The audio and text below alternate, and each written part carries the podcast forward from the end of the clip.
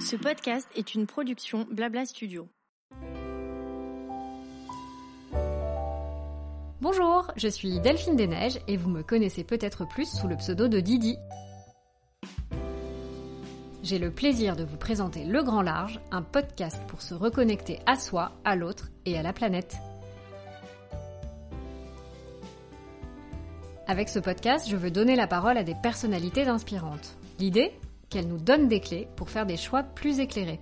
Vous savez le fameux moins mais mieux, voilà.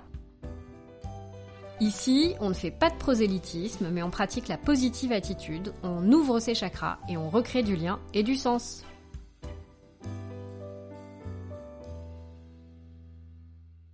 Le sachiez-tu? Aujourd'hui, jeudi 20 mai, c'est la journée internationale des abeilles. Une journée qui vise à sensibiliser sur le rôle fondamental des abeilles et des pollinisateurs comme les papillons, les chauves-souris et les colibris pour l'alimentation humaine et la survie des écosystèmes. Un tiers de la production agricole mondiale nécessaire à notre alimentation dépend en effet de la pollinisation.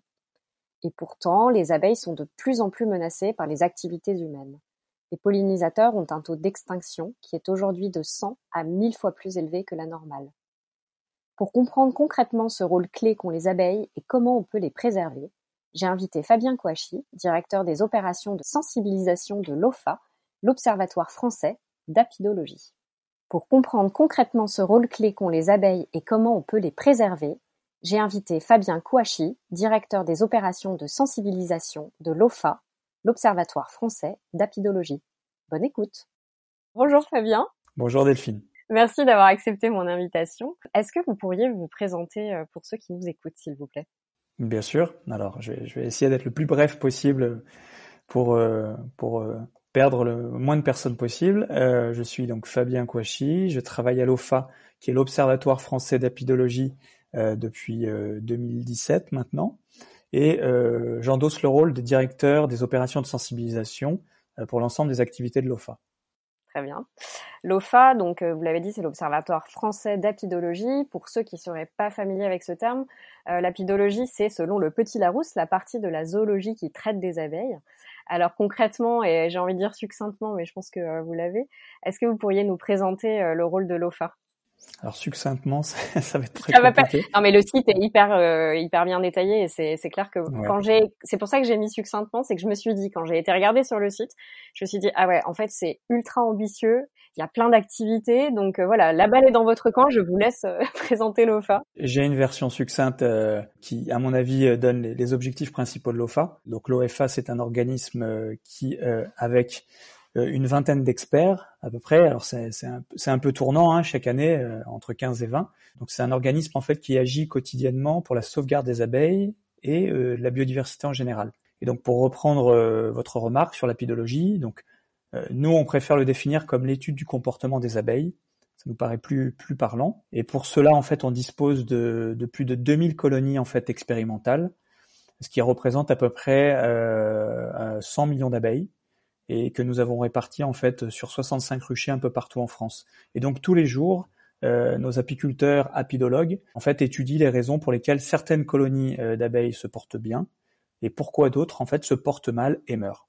Voilà, l'OFA c'est ça.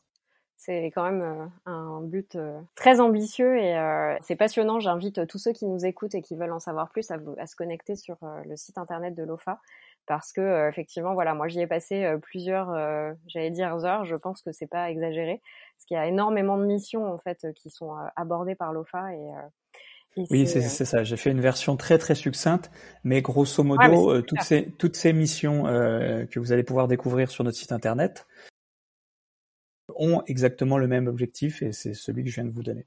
Super. Alors, vous coordonnez notamment pour l'OFA, je crois, le programme Women for Bees, pour le compte de l'UNESCO euh, et de Guerlain, et les campagnes de sensibilisation citoyenne des fleurs pour les belles abeilles. Est-ce que vous pouvez nous en dire un peu plus sur ces sujets en particulier? Alors, en fait, euh, c'est vraiment deux sujets, on va dire, qui sont euh, distincts. Vous avez d'un côté la sensibilisation, qui regroupe plusieurs projets pilotés par l'OFA, donc vous avez mentionné euh, l'opération des fleurs pour les abeilles, qui est, on va dire, historiquement l'opération la, plus ancienne que l'OFA ait créée sur le sujet. Je crois que ça date de 2016 ou 2017. C'est une opération en fait qui vise à sensibiliser vraiment le très grand large public sur la question de la disparition des abeilles, qui nous paraît être une super entrée en matière pour parler de la question environnementale. Donc euh, évidemment, parler de l'abeille permet, euh, voilà, chez certaines personnes, de pouvoir ensuite aller sur d'autres sujets encore plus complexes, voilà, sur la protection environnementale. Donc nous, on, a on utilise évidemment le, le spectre de l'abeille pour parler de ce sujet-là. On part du principe qu'une des principales causes de mortalité euh, des abeilles est le manque de ressources alimentaires, lié à pas mal de facteurs, hein, la monoculture, le réchauffement climatique. Ouais, on va pouvoir y revenir après. On, on, y reviendra peut-être plus tard. Et euh, une des façons les plus simples de pouvoir y remédier, et qui est grosso modo à la portée de pas mal de gens, c'est tout simplement en fait d'apporter des ressources alimentaires supplémentaires en plantant en fait en semant des petites graines de fleurs mellifères puisque les, les abeilles, les pollinisateurs en général, s'alimentent euh, principalement euh, de fleurs mellifères qui contiennent en fait du nectar et du pollen. Et donc en, semant en fait ces, fleurs euh, entre guillemets d'espoir pour les abeilles, vous leur apportez des ressources alimentaires et euh, vous développez la biodiversité aussi d'un site dans lequel vous avez décidé de planter ces jolies fleurs. Donc c'est une opération simple qui touche tout le monde, les entreprises, les associations, les collectivités, les écoles. Il suffit juste d'avoir son petit sachet de graines et d'aller le planter dans un jardin, euh, dans un espace vert, euh, sur un balcon, etc. Et d'apporter sa petite pierre à l'édifice. Et donc c'est une, une, une, opération qui marche très très bien puisque depuis, euh, depuis 2016, euh, nous avons distribué plus de 500 000 sachets contenant chacun en fait 6 mètres carrés de prairies fleuries. En fait, ça correspond grosso modo à une bande de 1000 km de hauteur qui partirait de Marseille et qui monterait euh, grosso modo jusqu'à Lille et qui ferait 5 mètres de large. Donc ça, c'est vraiment une belle opération qui nous permet de toucher euh, beaucoup, beaucoup de monde. La deuxième opération de sensibilisation, euh, qui est elle plus récente et tout aussi intéressante, s'appelle euh, l'école des abeilles, opération mmh. du coup que nous avons créée, je crois, il y a trois ans, et qui vise euh, celle-ci à, à, toucher principalement en fait les enfants dans les classes d'école et donc euh, par conséquent les enseignants et in fine les parents de ces enfants. Les parents, et donc, bien sûr. Voilà. Et pour cela, en fait, on forme des ambassadeurs qui eux vont aller intervenir et monter des projets grâce à une formation du coup euh, de l'OFA, grâce à un kit pédagogique fourni par l'OFA, donc d'aller euh, proposer ce projet, coordonner ce projet et permettre à des enfants de monter en compétence sur le sujet. D'accord. Et, et c'est vraiment fondamental puisque euh, la disparition des abeilles, euh, le changement climatique, l'érosion de la biodiversité, c'est un enjeu qui touche principalement les enfants. Les adultes, nous, on est un peu, quelque sorte, responsables des choses qui sont en train de se passer, malheureusement. Et donc là, la solution, elle est vraiment tournée vers les enfants. C'est-à-dire que dans 30, 40, 50 ans, ça sera un véritable problème pour toutes ces générations futures qui sont en train d'arriver. Et donc, il faut impérativement, dès leur plus jeune âge, leur donner les clés de compréhension de ce qui va se passer pour que eux puissent éventuellement euh, imaginer les choses différemment. Voilà. Donc depuis le début de ce projet, on a euh, touché à peu près 15 000 enfants. D'accord. Donc ça, c'est la partie sensibilisation. Et après, il y a le projet Women for Bees, qui est un autre projet. Donc là, on est plus sur un, un projet euh, de développement, en quelque sorte, qui a pour vocation, en fait, à travers le prisme de l'apiculture, de permettre à des femmes situées initialement dans les biosphères de l'UNESCO, un peu partout sur la planète, de s'émanciper socialement, économiquement euh, dans leur euh, communauté, euh, dans leur ville, dans leur famille. Et donc ça, c'est vraiment un projet ambitieux qui utilise l'apiculture pour permettre à toutes ces femmes d'avoir une existence améliorée. Et ça, euh, voilà, on considère que c'est vraiment euh, un projet, un projet euh, fondamental. Donc ces femmes-là, on va les rencontrer dans les pays respectifs. On imagine ce projet ensemble. Ensuite, on les accueille en France pendant un certain temps pour évidemment leur, leur apporter un certain nombre de, de, de, de compétences. on peut appeler ça une formation, hein, même si elles mmh. aussi nous apportent pas mal de choses et ensuite on les accompagne pendant cinq ans dans leur pays respectif au, au développement de leur projet apicole. On essaye de voir un peu comment ça prend quoi. Et le deuxième intérêt de ce projet, c'est que au-delà de, de, travailler sur euh, du coup l'émancipation euh, de ces femmes, de ces futures apicultrices, on dynamise aussi les différentes biodiversités locales grâce à cette introduction de ruches et à cette activité apicole qui a un impact vraiment immédiat sur euh, la flore sauvage locale. D'accord. C'est qu'elles euh, elles viennent de quel type de pays, par exemple, ces, euh, ces femmes? Alors la première sélection euh, intégrait des apicultrices rwandaises, éthiopiennes, chinoises et cambodgiennes. D'accord, donc c'est vraiment dans le monde entier. Voilà, là, la, la, la, sélection a été faite, malheureusement avec, la, avec le contexte sanitaire, on n'a pas pu les accueillir euh, l'année dernière, et, et, malheureusement on peut pas les accueillir de nouveau cette année. Donc cette année, on a décidé de partir vraiment exceptionnellement sur une sélection d'apicultrices françaises. D'accord, oui. En reconversion professionnelle. Si on rentre dans le vif du sujet des abeilles, euh, il paraît qu'on dépend tous de la survie des abeilles. Alors, est-ce que concrètement, vous pourriez nous expliquer comment et pourquoi, en fait, pourquoi on a tant besoin de ces pollinisateurs et pourquoi il faut, en gros, sauver les abeilles?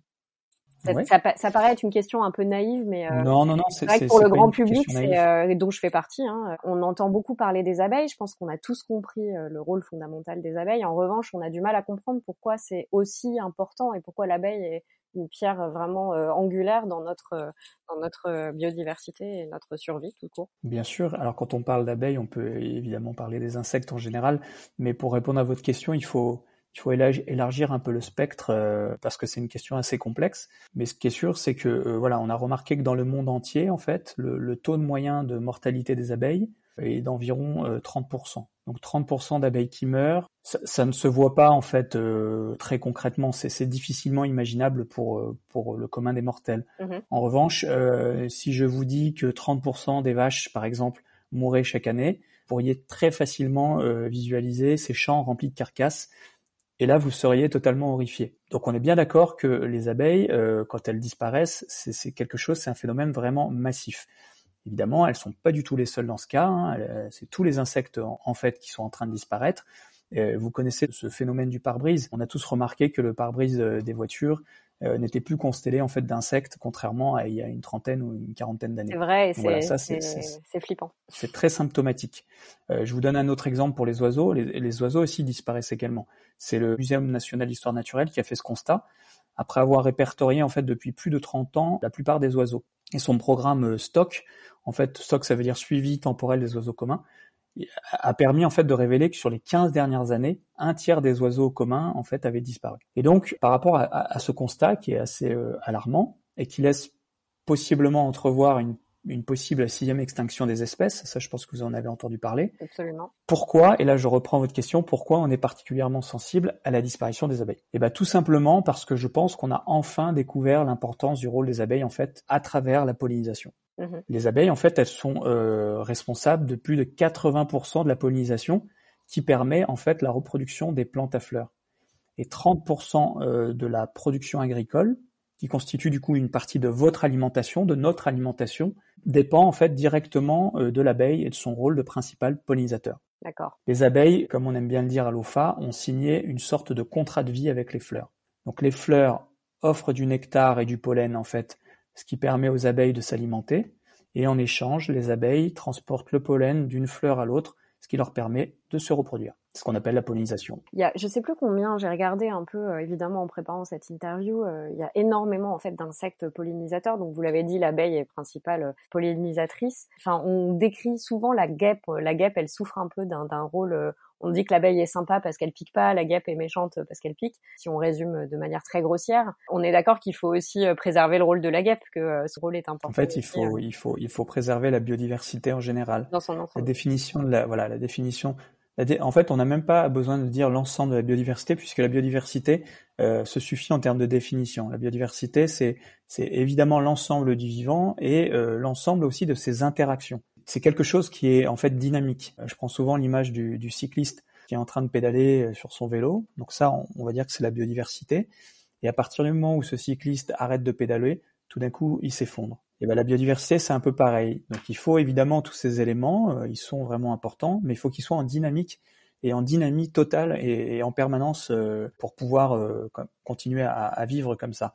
Et donc les guêpes apportent cette dynamique avec leur propre façon, leurs propres caractéristiques, mais à travers euh, le, le rôle de nettoyage, euh, puisque les guêpes sont carnivores, hein, donc elles mangent beaucoup de protéines, elles viennent euh, souvent récupérer des cadavres d'insectes, etc. Donc elles ont vraiment un rôle important dans la biodiversité. Donc si on supprime les guêpes parce qu'elles nous dérangent lorsqu'on fait notre petit pique-nique les jours d'été, ça va avoir un impact majeur en fait sur tout le reste de la biodiversité locale dans laquelle vous, vous allez vous trouver, puisque les guêpes servent aussi d'alimentation à d'autres insectes plus gros ou à des petits mammifères, etc., etc. C'était vraiment une chaîne, une chaîne de vie, et qui est en mouvement. Et pour qu'on soit euh, complètement euh, limpide sur le sujet, en quoi protéger les processus de pollinisation, c'est aussi protéger la biodiversité? Comme je vous le disais tout à l'heure, en fait, les, les, les abeilles ont, ont signé ce, ce, ce contrat de vie avec les fleurs. Donc, pour, pour récapituler, les fleurs offrent du nectar et du pollen à l'abeille, ce qui lui permet de s'alimenter, et euh, les abeilles transportent le pollen d'une fleur à l'autre, ce qui permet du coup aux fleurs sauvages et pas sauvages de se reproduire. D'accord. Donc ça, c'est vraiment euh, une, une action en fait euh, totalement majeure. Et donc par cet acte totalement naturel, la fécondation devient totalement possible et les plantes peuvent se reproduire euh, autant qu'elles le souhaitent. Et c'est grâce à ce, ce phénomène qui s'appelle la pollinisation et qui est indispensable et qui existe depuis plus de 200, 200 millions d'années que la biodiversité peut se maintenir sur Terre et que les animaux et les êtres humains peuvent se nourrir. Donc c'est un rôle parfaitement euh, fondamental. La pollinisation, si on veut rentrer dans le détail, c'est ce qu'on appelle un, un service écosystémique. C'est un service gratuit rendu par la nature. Si on supprime euh, cette fonction euh, primordiale, la nature ne fonctionne plus en fait. Et donc l'abeille est un auxiliaire de bonne utilisation de ce service écosystémique. Et alors concrètement, qu'est-ce qui porte atteinte en fait à la vie des abeilles dans nos modes de vie actuels? Parce que euh, on, vous le commencez à l'évoquer tout à l'heure euh, dans le quand on discutait sur euh, notamment les pesticides et compagnie. Qu'est-ce qui porte atteinte? Comment on peut améliorer euh, le sort de ces abeilles? Alors pareil, c'est une question euh, complexe. Il n'y a pas de, réponse facile, mais à ce jour, on a on a identifié en fait plusieurs facteurs qui sont à l'origine de la disparition des abeilles.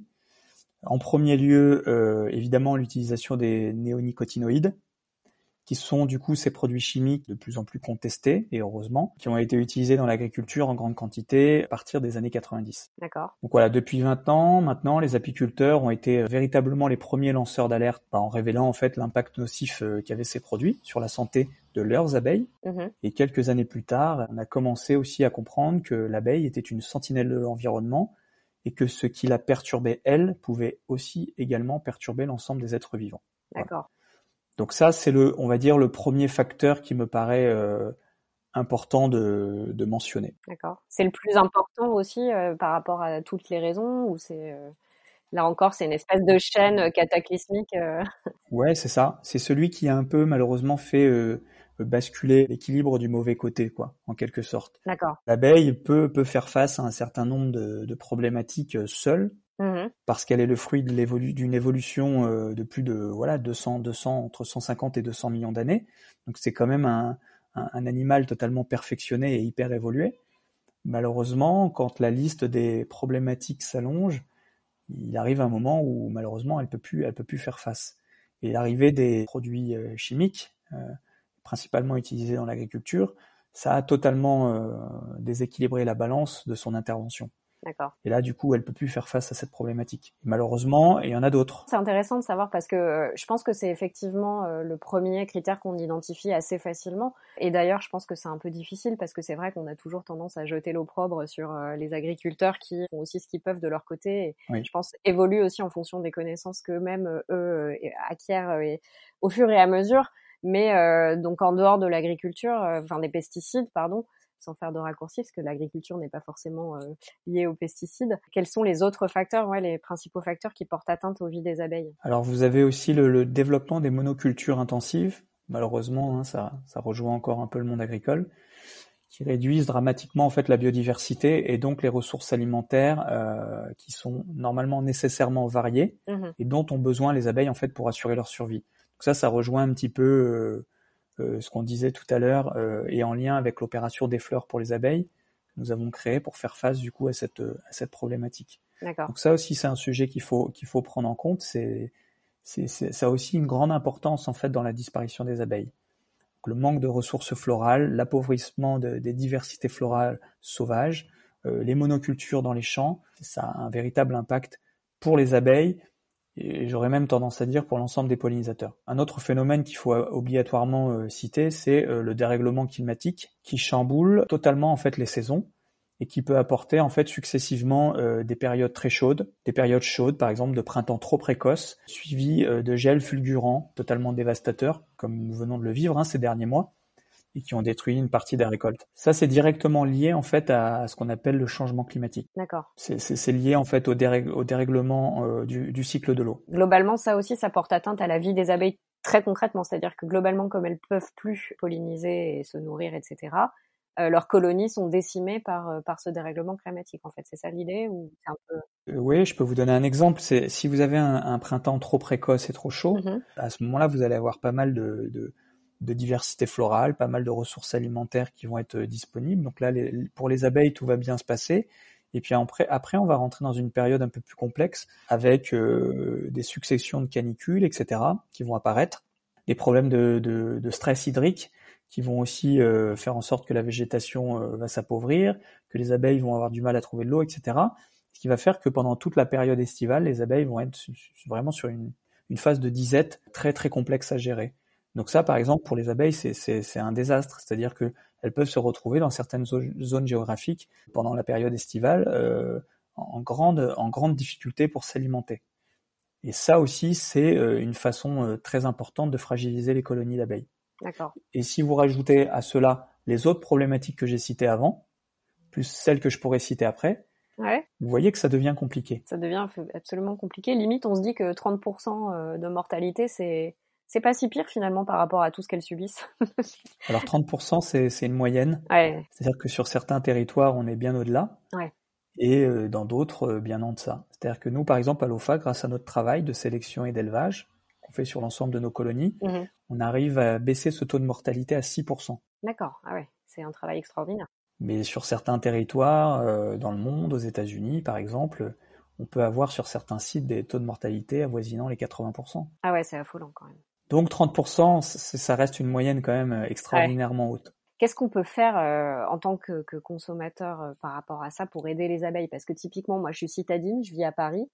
Euh, j'ai pas de balcon ni de terrasse. Je me sens un peu impuissante honnêtement. Euh, et quand je dis je, euh, je m'adresse un peu à tous les citadins parce que je pense qu'on a tous un peu le même le même souci. Bien sûr. Qu'est-ce qu'on peut faire concrètement, qu'on soit citadin ou non, pour aider euh, les abeilles? Alors, si vous ne pouvez pas avoir un, une action directe pour la préservation des abeilles, des pollinisateurs, de la biodiversité en général, mmh. vous pouvez mettre en place des actions indirectes qui auront aussi tout autant d'intérêt et, et d'impact. Les actions directes, c'est devenir vous-même apicultrice mettre des ruches euh, quelque part, euh, voilà, au milieu de la nature, faire pousser des plantes, des fleurs mellifères, voilà, avoir une action comme ça bienveillante et directe. Si ça c'est pas possible, vous rentrez dans, dans, la sphère des actions indirectes et là, il y en a plein aussi hein, qui sont tout à fait disponibles et euh, qui ont leurs petits effets. Par exemple, si vous êtes amatrice de miel, mmh je pourrais, je ne pourrais que vous conseiller d'acheter du miel auprès d'un apiculteur que vous connaissez, euh, qui a une activité locale maîtrisée, pour lequel vous avez la certitude que cette personne travaille en, en bonne connaissance de son métier et, et, en harmonie avec les abeilles. Donc déjà, vous avez une, une, action bienveillante en achetant ce miel à cette personne, puisque vous savez que cette personne fait partie du gardien, fait partie des gardiens des abeilles, quoi. Hein. Mmh. Et, et, donc euh, apporter des revenus supplémentaires à cette personne, c'est aussi euh, lui apporter un confort de vie et un confort professionnel supplémentaire.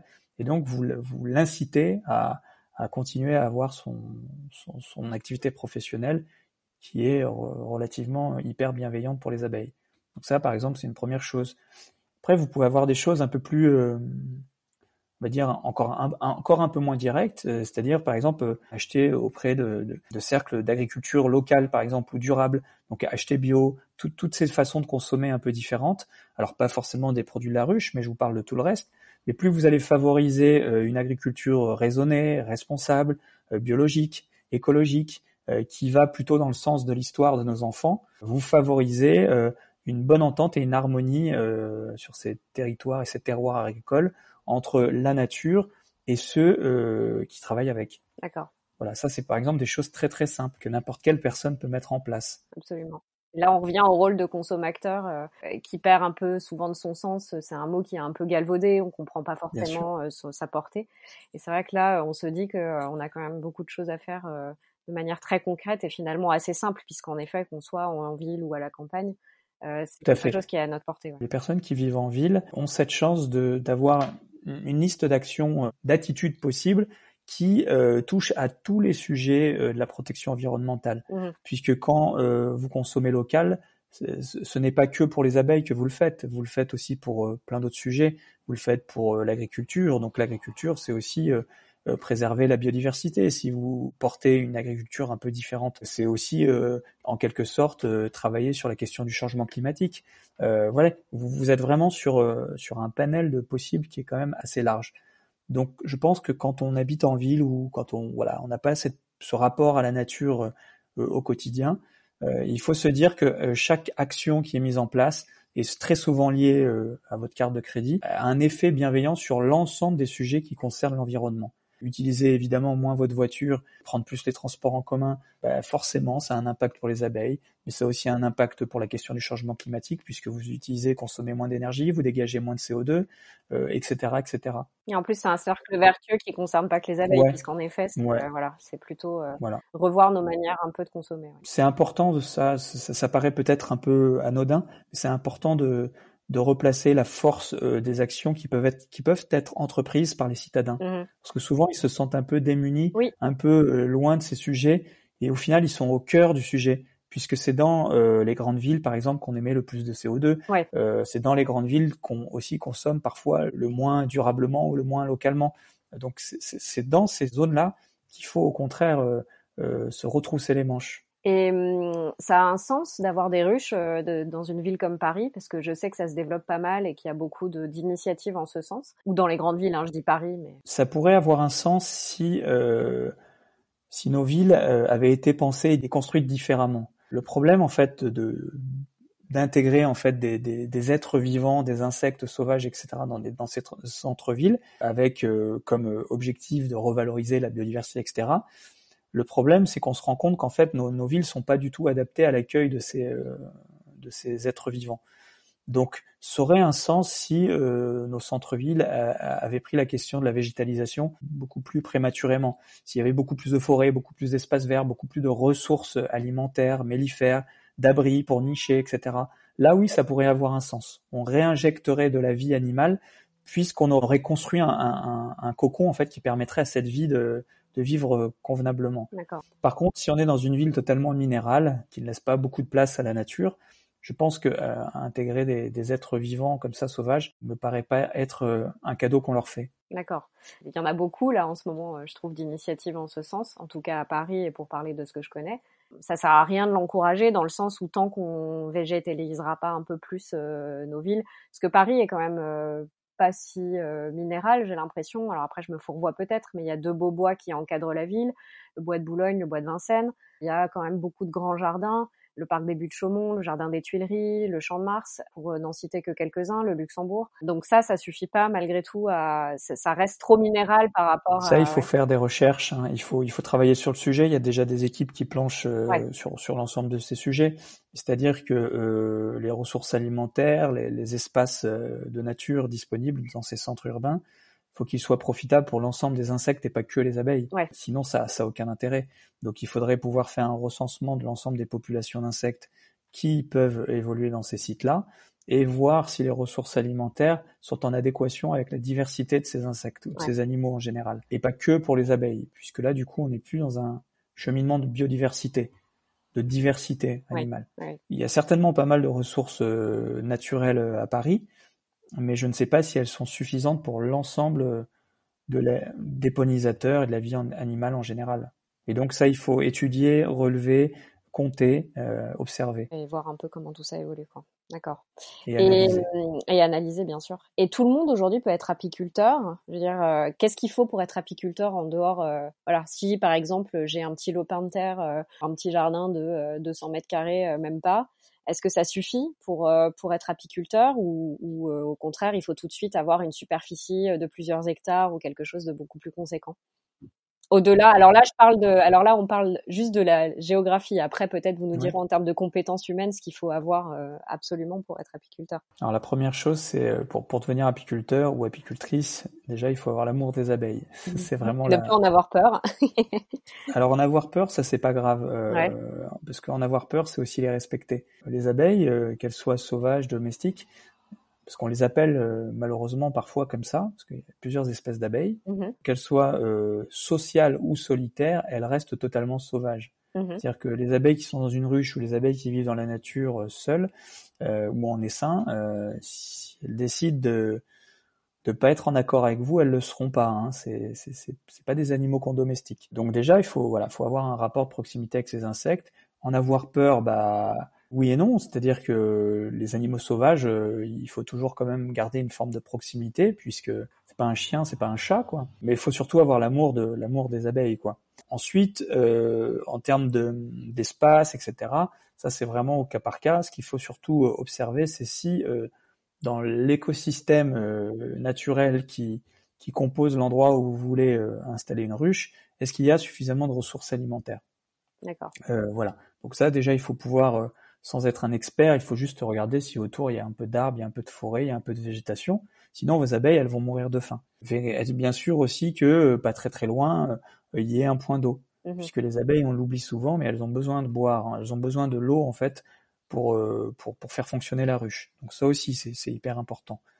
Après, sur l'espace qu'il faut, sur la superficie, etc., pour avoir une ruche, il faut pas forcément un grand espace. Il faut juste être sûr que sur les deux ou trois mètres euh, ou quatre mètres en fait qui entourent votre ruche, il faut être sûr qu'il n'y ait pas de proximité trop forte pour éviter tout danger en fait pour mm. euh, pour les personnes qui pourraient être euh, dans cette zone-là. Puisque je le rappelle, les abeilles restent des, des animaux sauvages et que si elles décident d'avoir un comportement anormal, elles auront un comportement anormal. Donc il faut leur laisser cet espace disponible pour pouvoir avoir ces différents comportements. Donc moi, je préconiserais plutôt d'avoir quand même pas mal d'espace. On n'est pas en train de parler d'hectares, hein, ouais. mais il faut quand même avoir un peu d'espace pour permettre à votre ruche de respirer convenablement et puis avoir des ressources alimentaires euh, suffisantes. D'accord. Et évidemment, on évite la proximité d'un champ, sauf s'il est en culture euh, bio, j'imagine, sans pesticides. Alors, si, vous pouvez mettre votre ruche à côté d'un champ, et là, vous ferez l'expérience directe de ce que les éventuels traitements qui sont euh, mis en place sur ce champ ont comme impact sur votre rucher. Moi, je vous le conseille pas parce que je connais par avance les résultats, mais euh, voilà, vous pouvez vous pouvez tester. Bon, l'idéal, c'est d'essayer de les mettre dans des zones les plus euh, les plus éloignés, on va dire, d'habitation, euh, d'agriculture, des endroits un peu un peu sauvages et un peu protégés. C'est là où elles seront le mieux. Et c'est là où du coup elles vont booster encore plus la biodiversité locale. Après, en termes de formation, de compétences, etc., sachez que euh, 98% des apiculteurs en France sont des apiculteurs amateurs. D'accord. Mmh, donc en gros, tout le monde peut devenir apiculteur en lisant un livre, en regardant des vidéos sur Internet, etc. Tout le monde peut avoir sa petite ruche et euh, éventuellement produire son, son, son, son miel. C'est très très... En tout cas, c'est à la portée de pas mal de gens, puisque c'est vraiment l'apiculture euh, principale en France. Et voilà, on n'a que 2% en fait des apiculteurs qui sont professionnels. C'est des gens qui ont le, voilà, qui maîtrisent le métier depuis de nombreuses années, qui l'ont appris soit sur le terrain, soit en formation, puisque l'apiculture, c'est un vrai métier qui nécessite des vraies compétences. Si c'est pour gérer une petite ruche dans votre jardin... On n'a pas besoin euh, d'avoir de, telles connaissances et telles compétences. Les cours du soir ou un, ou un rucher école à proximité suffiront. D'accord. Et euh, une question peut-être un peu naïve, vous parliez tout à l'heure d'acheter du miel euh, par rapport, euh, voilà, auprès d'un cultivateur local. Mmh Est-ce que il faut arrêter de consommer du miel ou des produits, par exemple, à base de miel. Typiquement, on évoquait tout à l'heure Women for Bees, le programme notamment de Guerlain. Est-ce que on sait que Guerlain constitue ses cosmétiques avec pas mal de de, de, de, de bah, travail des abeilles, hein, tout simplement? Mmh Est-ce qu'il faut arrêter ou au contraire, est-ce qu'il faut euh, choisir les bonnes marques qui vont garantir justement que euh, euh, les composants sont, sont de qualité et respectent les abeilles? Oui, bien sûr. non, non, il faut surtout pas arrêter. Il faut. Vous avez répondu à la question. Du coup, il faut surtout pas arrêter. Il faut augmenter la qualité et être plus vigilant sur notre façon de consommer. D'accord. je crois que les derniers chiffres, c'était en France, on consomme à peu près 40 40 000 tonnes de miel par an et, et on en produit approximativement euh, entre 15 et, et 19 000. Ce qui veut dire que tout le reste, en fait, ce gap-là, euh, il, vient d'ailleurs, quoi. Ouais. Et c'est ce miel qui vient d'ailleurs qui parfois est un peu transgressif. D'accord. Donc je pense qu'au contraire, on a une, une, marge de progression qui est, qui est énorme, qui est énormissime. Et il faut, il faut consommer euh, pas plus parce que du coup, 40, 40 000 tonnes c'est très bien, mais il faut consommer différemment. C'est-à-dire que maintenant, il faudrait faire en sorte qu'il y ait plus d'apiculteurs en France, euh, qu'il y ait plus d'apiculteurs qui aient, qui aient la bonne formation, les bonnes compétences pour produire mieux. Il mmh faut les accompagner aussi pour qu'ils vivent bien de leur métier, qu'ils ne soient pas tentés d'éventuellement euh, utiliser des techniques euh, pas hyper recommandées et ce qui affaiblit du coup la qualité du miel. Voilà, il faut leur permettre de vivre correctement de, de leur métier et, et qu'ils puissent vivre leur, leur miel, qu'ils puissent vendre leur miel en fait, voilà, alors à sa vraie valeur et ce qui permettrait du coup aux consommateurs d'avoir des produits de qualité et à l'apiculteur euh, d'avoir, de pouvoir vivre euh, de ce magnifique métier euh, correctement. Donc voilà, sur la question du miel, il faut consommer autant, plus mais mieux. Mais mieux. Et typiquement, on trouve du bon miel dans un supermarché ou c'est pas la peine? C'est possible de trouver du bon miel dans un supermarché. Par contre, il faut vraiment être très très vigilant sur, euh, sur le choix qu'on va faire. Il faut bien regarder les étiquettes, il faut regarder la provenance de votre miel, il faut regarder sa texture, il faut euh, regarder sa date de, de voilà de, de, production, il faut regarder si on a l'histoire de l'apiculteur, etc. Il faut être vraiment très très très vigilant sur le sur le choix qu'on va faire quand on achète comme ça en, en supermarché. Mais c'est possible de trouver un bon miel euh, dans ces endroits-là, puisque nous on discute souvent hein, avec ces avec ces, ces, lieux de vente, etc. Et ils sont vraiment dans cette dynamique de faire différemment, de faire mieux, parce qu'eux-mêmes voient euh, les habitudes des consommateurs changer. Mmh. Donc ils sont obligés de s'adapter aussi à, à ces pratiques et à ces, cette nouvelle consommation. Donc, ils essayent de sélectionner des miels de meilleure qualité. Maintenant, le consommateur, il, il laisse plus passer des, des, des choses aberrantes qu'on pouvait voir avant, quoi. Mm. Mais il faut rester quand même très très très vigilant. Un miel euh, qui n'est pas cher reste un miel suspect. Un miel qui a une provenance, euh, une origine douteuse reste un miel suspect. Un miel qui n'a pas d'apiculteur ou qui n'a aucune connexion avec un apiculteur, qu'on qu'on puisse pas retrouver ces informations-là sur le pot, pourrait être un, un, miel possiblement suspect. Donc il faut être très très vigilant. Mais il faut être vigilant partout, hein, même quand vous allez sur les marchés, etc. Ouais. Euh, il faut discuter avec la personne qui va vous vendre son miel. Est-ce que c'est l'apiculteur? Est-ce que c'est une personne qui travaille pour lui? Quand a été produit son miel? Comment se fait-il qu'il y ait autant de gammes de miel, par exemple, sur cet étal pour un seul apiculteur? Peut-être un peu étrange. Ça, ça doit nous alerter. Ouais, ouais. Ils vendent plein de miel, plein de bougies, plein de machins? Vous voyez, il faut, faut, être hyper vigilant, quoi. Euh, donc il faut être vigilant partout, quoi. non, mais se poser des questions. En fait, on en revient toujours à notre rôle oui. de, de consomme acteur. Encore une fois, je trouve que le terme est très galvaudé et à la fois il dit bien ce qu'il veut dire. Je pense et que euh... ça fait ça fait 30 ans, euh, ça fait 30 ou 40 ans qu'on qu'on consomme un peu aveuglément, quoi, qu'on a oublié un petit peu d'être de devenir un peu critique sur sur, sur les choses qui nous permettent de, de fonctionner tous les jours, hein, à savoir l'alimentation. C'est ça. Ce qui est une erreur fondamentale.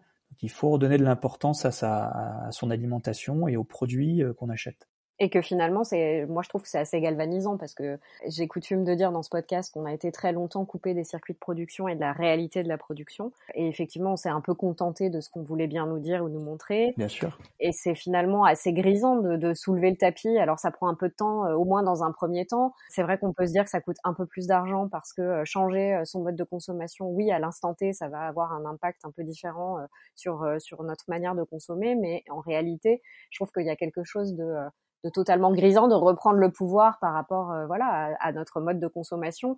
On sait que euh, déjà avant tout on se fait du bien à nous parce que effectivement quand on va acheter un bon miel qui a été fait au bon endroit, euh, qui a été bien travaillé et qui contient voilà des bonnes choses, bah, ça, ça, va avoir un impact avant tout sur notre santé. Oui. Et puis savoir qu'on a un rôle sur l'environnement et au-delà de ça, si on parle du miel, que à notre petit niveau on peut œuvrer en faveur d'une biodiversité respectée. Euh, voilà, c'est quand même pas rien et euh, je pense que c'est un message euh, très important à faire passer aussi pour tous ceux qui nous écoutent. Oui, tout à fait. Sur les cosmétiques, c'est la même chose. J'imagine que euh, toutes les marques qui utilisent euh, comme Guerlain des miel dans leurs cosmétiques, là encore, il faut soulever le tapis, regarder, poser des questions, ben oui, voir la provenance. Hein. C'est exactement la même chose. Ouais. C'est la, la, méthodologie est exactement la même. Hein. C'est-à-dire que même si euh, le monde est en train d'évoluer, est en train de changer, que euh, voilà, l'industrie est en train de s'adapter à, à nouvelles pratiques de consommation euh, dans tous les secteurs. Il faut rester quand même vigilant sur les produits, euh, sur les produits comme ça qu'on qu achète. Bah, pour, pour, reprendre un exemple idiot, mais euh, c'est pas normal que certaines personnes puissent passer 15 jours à 3 semaines à scruter tous les sites internet possibles et imaginables pour avoir des comparatifs pour acheter leur dernier téléphone mobile et, passe une fraction de seconde euh, à choisir les choses qui vont leur permettre de vivre tous les jours, de s'alimenter, d'être en bonne santé, quoi. Mmh. Donc il faut revoir peut-être le ratio, quoi. Hein. Mmh. Puis euh, redire encore une fois que c'est avant tout dans notre intérêt, c'est-à-dire que y a, on a coutume de dire aussi qu'on on est ce que ce qu'on mange. Et je pense que c'est bien résumé parce que euh, effectivement la qualité des produits qu'on va ingérer a une incidence directe sur euh, sur notre santé et ça c'est quand même un argument, je pense, qui peut, euh, qui peut faire mouche, si je peux me permettre de parler de mouche au milieu des abeilles. Mais euh, c'est important, je pense, de le dire et de réaffirmer que, euh, c'est quelque chose sur le qu'on peut qu'on peut diriger. Et ça, je pense que c'est important. L'alimentation touche deux deux temps. Le premier temps, c'est le temps court, c'est-à-dire votre propre santé. Vous faites plaisir à vous-même. Et le deuxième temps, c'est euh, en achetant différemment, en consommant différemment, vous modifiez les processus industriels de production sur le moyen long terme. Et, là, vous avez du coup une action positive sur éventuellement les, générations futures. Mmh. Donc, je pense que c'est faire les choses dans le bon sens que, que d'être vigilant à, à sa façon de consommer et de s'alimenter. Absolument. Merci Fabien euh, pour, pour cet éclairage sur, euh, sur la journée des abeilles et sur le rôle des pollinisateurs. Pour finir, j'avais deux questions à vous poser parce que ce podcast il traite en fait d'un mode de consommation plus responsable au sens large. Qu'est-ce que, à titre personnel ou professionnel ou les deux, qu'est-ce que vous êtes le plus fier d'avoir accompli euh, jusqu'à présent? Ben, pour reprendre un petit peu le, préambule et, les projets que j'ai la chance d'accompagner, je pense que ce dont je suis le plus fier, c'est d'avoir accompagné 15 000 enfants depuis euh, trois ans mmh à cette prise de conscience qui est juste fondamentale. Et moi, j'ai une petite fille de 5 ans euh, et, quand je me lève tous les matins, j'ai pas envie d'avoir honte quand je la regarde dans les yeux et, quand je repense à ces 15 000 enfants qu'on a réussi à sensibiliser et tous les autres qui vont arriver après, j'ai une certaine forme de, pas de fierté personnelle, mais de fierté collective sur le fait que voilà, rien n'est fini et, et, tout est à faire encore et, voilà, et ça me donne plein d'énergie. Pour ceux qui nous écoutent, euh, typiquement qui auraient un enfant scolarisé et qui voudraient euh, implémenter une formation comme ça dans l'école de leur enfant, comment on fait? On contacte l'OFA Oui, tout à fait. On met en relation l'OFA avec l'instituteur Alors, euh, oui, c'est ça. L'ambassadeur ou l'instituteur ou l'enseignant ou le directeur de l'école. Et ensuite, on, réfléchit à, à, monter le projet ensemble dans l'école dans l'école concernée. D'accord, super. Et dernière question, euh, toujours dans cette optique, est-ce que mmh euh, qu'est-ce que vous aimeriez améliorer encore euh, dans votre quotidien pour être plus aligné à vos valeurs ou vos envies? Passer encore plus de temps sur les ruches. vous y allez d'ailleurs après l'interview, je crois. oui, j'y vais, mais mais malheureusement, j'y passe, j'y consacre pas assez de temps. Et, et quand on est sur les ruches, quand on est au milieu de la nature, on est tellement bien et on a tellement l'impression d'être au bon endroit que voilà, à chaque fois que je passe beaucoup trop de temps derrière mon ordinateur voilà, travailler un peu différemment. J'ai toujours cette frustration et ce manque qui me gagne. Donc euh, peut-être qu'avec le temps, il va falloir que je, je rationalise ce temps consacré à, à la collectivité et puis aussi au temps que je peux consacrer dans, auprès des ruches et auprès des abeilles qui sont juste incroyables. Bah, un grand merci du coup d'avoir consacré ce temps derrière votre ordinateur, ce qu'on a enregistré. Eh oui, ah oui, complètement. C'était très sympa de, de, nous accorder ce temps euh, pour euh, nous expliquer un peu mieux le rôle des abeilles. Je pense qu'on y voit tous un peu plus clair et qu'on est tous un peu plus euh, voilà, euh, décider euh, à vouloir agir et œuvrer pour, préserver cette biodiversité. Je donnerai à ceux qui nous écoutent, bien sûr, les liens vers le site de l'OFA si vous voulez en savoir plus, si vous voulez savoir un peu compléter les propos de Fabien et voir un petit peu comment vous, en tant que citadin ou en tant qu'habitant de zones plus rurales, comment défendre un peu le rôle des abeilles. je vous donnerai tous ces liens-là. Un grand merci Fabien et un grand merci à vous tous de nous avoir écoutés euh, pour cet épisode du Grand Large. À bientôt. Je tiens à remercier Gerlin qui ne sponsorise pas cet épisode, mais grâce à qui j'ai pu réaliser l'interview de Fabien Kouachi. Gerlin œuvre en effet pour la préservation des abeilles depuis plus de 10 ans, notamment aux côtés de l'OFA. Du 20 au 22 mai, la maison reversera 20% des ventes mondiales ainsi que 20 euros pour chaque riposte du visuel World Bee Day publié par Gerlin sur Instagram le 20 mai.